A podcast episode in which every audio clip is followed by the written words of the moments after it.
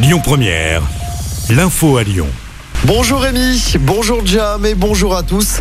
Dans l'actualité à Lyon, cette bonne nouvelle, le marché de Noël de la place Carnot aura bien lieu cette année. Un adjoint au maire de Lyon l'a confirmé hier soir. Le marché de Noël de la place Carnot va durer un mois de fin novembre à fin décembre. 100 euros, c'est la somme que versera l'État à 38 millions de Français.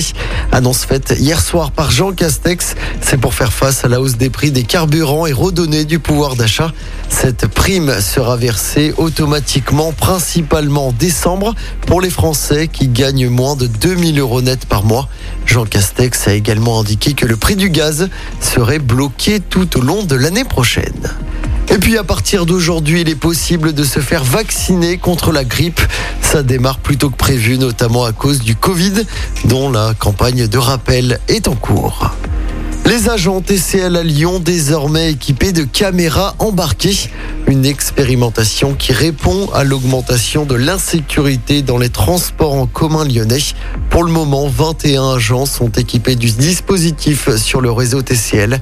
Ils seront une centaine d'ici trois mois.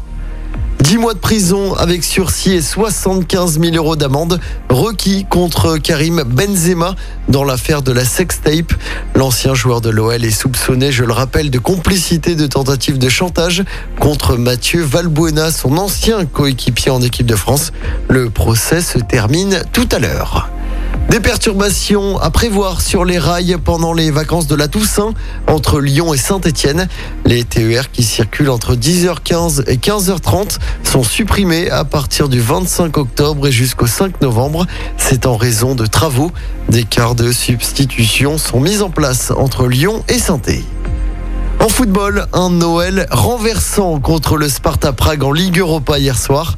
Menés 2-0, les Lyonnais ont renversé la tendance et se sont imposés 4-3.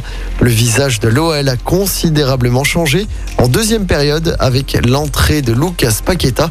Grâce à cette victoire, l'OL a une avance confortable dans son groupe avec 5 points d'avance sur le deuxième.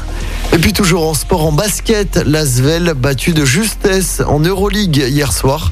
Les Villeurbanais se sont inclinés 73 à 72 contre Milan en Italie. Écoutez votre radio Lyon Première en direct sur l'application Lyon Première, lyonpremière.fr et bien sûr à Lyon sur 90.2 FM et en DAB+. Lyon Première